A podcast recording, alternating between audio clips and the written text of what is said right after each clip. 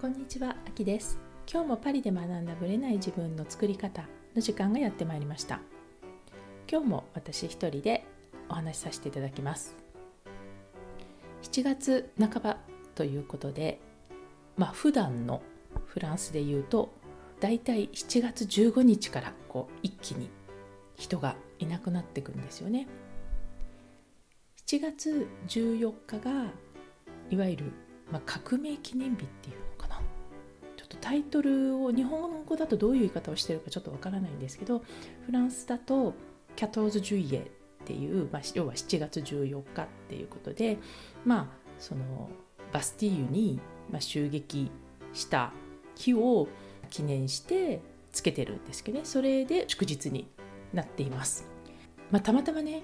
カレンダー見たら英語だと Bastille Day って書いてあってああ英語だと Bastille Day って言うんだと思ったんですけども、まあ、この7月14日にいわゆるシャンゼリゼとかを défilé って言って、まあ、行進したり大統領のインタビューがあったり結構大きなイベントがあるんですね。でこの7月14日を境にバカンスに行く人が一気に増えて、まあ、特にパリなんかは一気に人がいなくなるっていう感じなんですよ。でいつもだったらねその代わりと言ってはなんですけども観光客の方が多いんですね。しかしもう今年は本当にいないので不思議なくらい静かパリは静かで私も、まあ、7月14日のあと7月15日に、まあ、外に出てないのでまだどれぐらい静かかってちょっと体験としてわからないんですけども、まあ、今日これ今撮ってるのが7月15日なので今日これからちょっと昼間出かけるのでね実際ちょっとパリのどんな感じか見てみようかなと思うんですね。まあ、今日ちょっとたまたまマレ地区の方に行くので見てみようかなと思っています。で今日もね実は7月15日で普通だったら6月の終わりから始まるんですけどセールが始まるんですね。でもどうなんだろうって感じですね。セールも静かかもしれないですね。まあ、特に観光客を大いに当てにしてると言ったらなんですけどそういうま高級ブティックっていうのは、まあ、高級ブランドですねハイブランドはうん観光客がいないから結構大変っては聞きます。まあ、そんなバカンスの過ごし方が多分今年は今までと多分違うと思うんですね。で特に今年はねやっぱり夏を、まあ、ずっと家にいる人はいないと思うんですけど、まあ、もちろん出かけたいっていう人は多いと思うんですが夏をねフランス国内で過ごす人がすごくやっぱ増えているみたいです。今年はだから国をまたいでどっか行こうっていう人は今までに比べたら多分少ない。でやはり日本にまあ夏をね使って戻ろうっていう方も普段はやっぱ多いんですけどもやはりまあ前々からちょっとお話ししてるようにやっぱり海外から帰るともちろん14日間の自宅待機みたいなものもあったりするのでね1ヶ月半とか帰りますとかいう方であれば問題ないと思うんですけど23週間のま有給を使って帰る時に、ね、自宅待機で終わってしまうと思うのでそういうふうに考えると、まあ、私の周りは結構キャンセルしている方が多いかな。あとは東京の方だったらねまだ東京とかあと関空に直行で帰れる人だったらいいんですけど地方の方というのは日本にとりあえず着いたあるいは東京とかね関空に着いたその後の移動があるじゃないですか。なので地方の方はねやっぱりちょっと大変かなと思って辞めるっていう方が多いです。で以前話していたあのフランス人が日本に入れない問題っていう、まあ、フランス人だけじゃないんですけどね。その話で、まあ、フランスだけの情報なんですけども日本大使館がねやっぱりまクレームが多いらしくやっぱその家族として行きたいフランス人の人に特別なビザを出します。っていうのをやってます。なんか大使館に行けば23日でできるらしいんですけどもそういう方のためにビザを出してフランス人でも入国できる。でもこの間ねたまたま偶然フランスの日本大使館で働いてる人と喋ったんですけどもフランス人の人なんですけどね。うーんやっぱちょっと厳しいかなっていうことは言ってました。そのビザに関してもね。なぜかというと一応日本側としてやってるけど受け入れ側の方がねどうなのかっていう問題はやっぱちょっとあるからまあビザは出してるみたいなんですけどね。やっぱなかなか難しい問題だとは言ってました。なのでそういう意味ではね日本に行きもやめてしまっている方は多いかな、まあ、週にね23便なのかな7月からちょうどアナも飛び始めたので、まあ、日系の航空会社もね飛び始めてはいるんですけどもやっぱね本数は少ないかなと思います。まあ、今までがすごいなと思ってたんですけど直行便だけでパリと日本って1日関空も入れると6便飛んでるんですね。これってすごくないですか？直行でですよ。まあ多分ニューヨークとかねそういうとこもそうだとは思うんですけどあでもごめんなさい JAL がね成田を辞めたので5便になったんですよね。でもそれでもまあ多かったと思うんですよ。それぐらい結構人の移動が多かった便が今週に3回しか日経だと飛んでないっていうのは、うん、やっぱりねいろいろ考えさせられるなと思います。まあ、なので、まあ、飛行機でのね移動っていうのについては、まあ、ヨーロッパ内でも、まあ、もちろんありますけどやっぱ国によって若干その入国審査が違ったりするので特にその PCR 検査についてとかね。なので飛行機じゃなければ結構気軽にヨーロッパ内は移動できるかもしれないですね。まあでも今後どうなるかわからないっていうのもあると思うんですけどね。うちの家族は、まあ、最初はね全然ギリギリまで決まってなかったんですよ。こんなギリギリまで決まってないっていうことって珍しいんですけれども、ま、どうなるかわからなかったのでもうギリギリまで考えてなくて多分ね決まったのって本当に6月の終わりぐらいだったと思うんですけども、まあ、やっぱりねフランス国内でのバカンスがやっぱりすごく集中しているのでもう基本空きがなくてでもともとうちはねスペインに行こうかっていう話はしてたのでね去年イタリアだったから、まあ、スペイン側に行こうということでとにかくこう人がいなさそうなところっていうのを選びました。で今回はちょうどフランスとスペインの国境国境っていうかねあれがピレネー山脈っていう山脈があるんですけどもそのピレネー山脈のスペイン側ま山ではないんですけどねの方に行こうかなと思ってます。感覚的には地中海に面しているバルセロナねさぎりさんも出ていただいたバルセロナと大西洋側にあるサンセバスチャンとかあるんですけどもそれのねちょうど中間ぐらいの位置にしてますね。なので湖はありますけど海は全然ないところに行こうかなと思ってます。まあ私はねスペイン語わかんないんですけども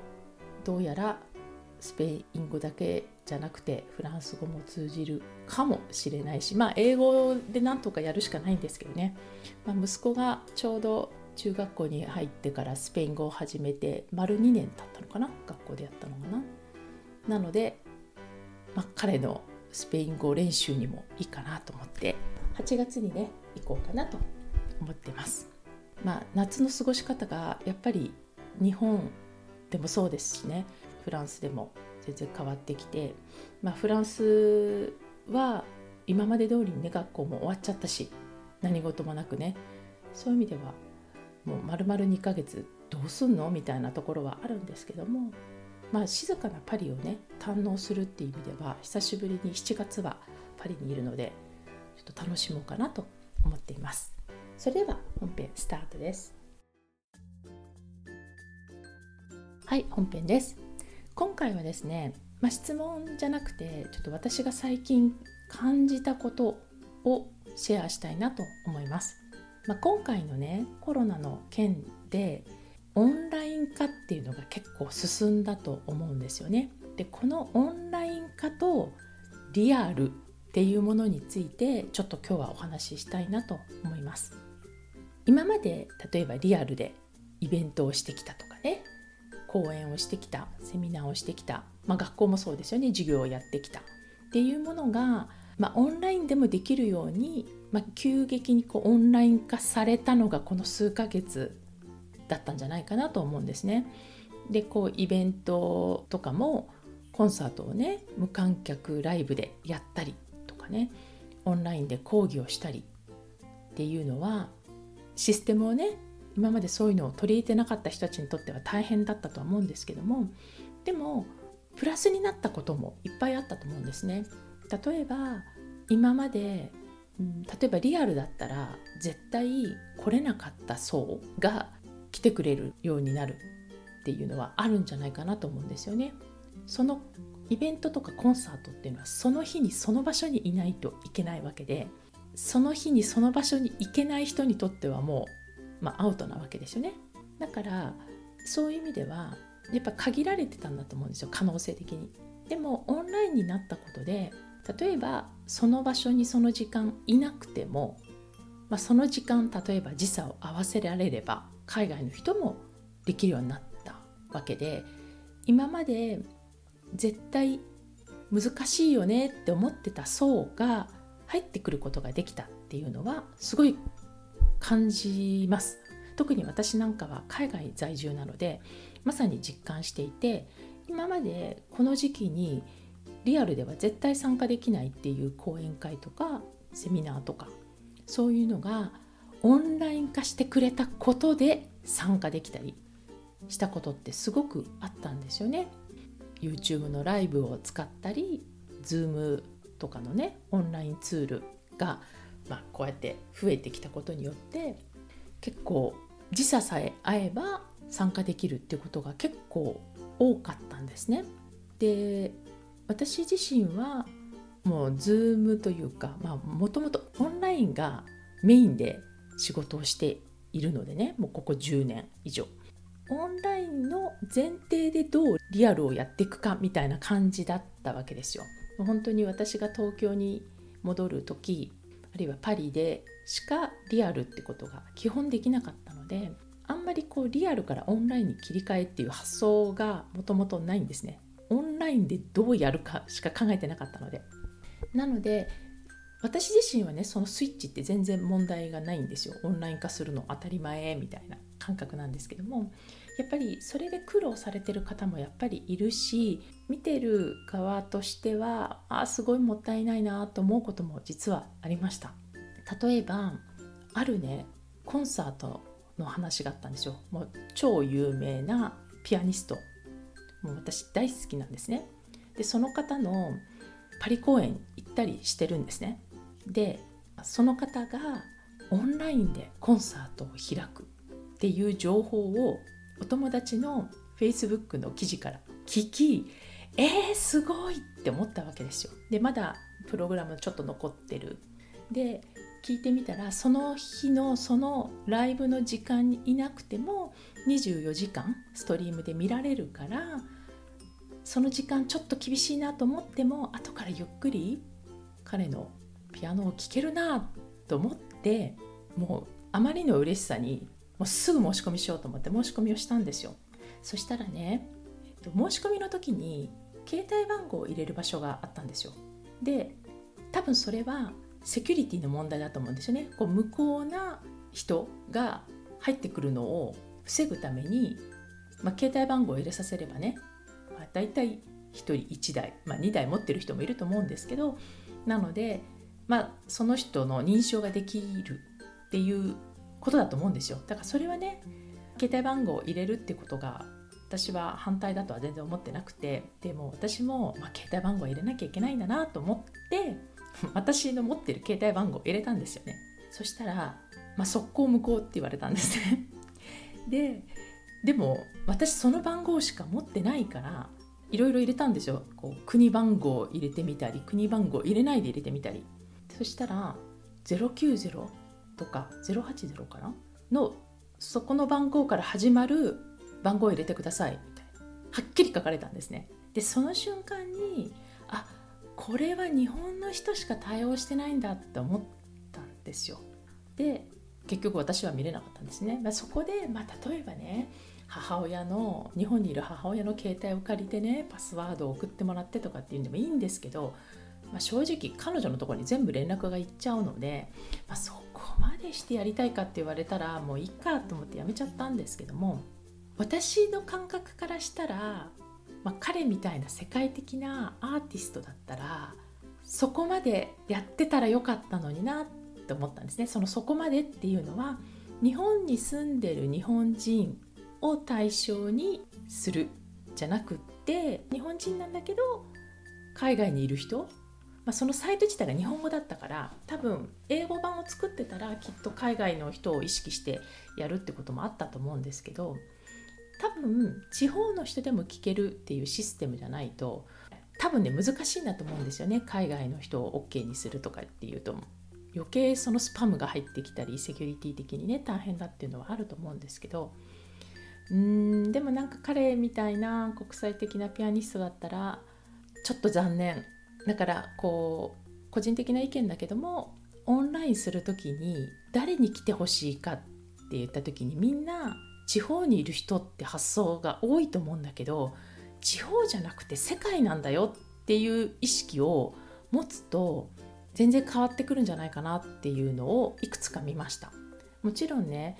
どこに住んでるかによって時差はあるのでどの時間帯がみんなにとっていいのかって難しいところではあるんだけれどもでも、うん、例えば携帯番号を入れるとかあと海外に住んでるとかそういうのがオンラインになったことで視点がやっぱり一気に広がってるはずなんですね可能性として。でそこを地方だけとかこの人たちだけで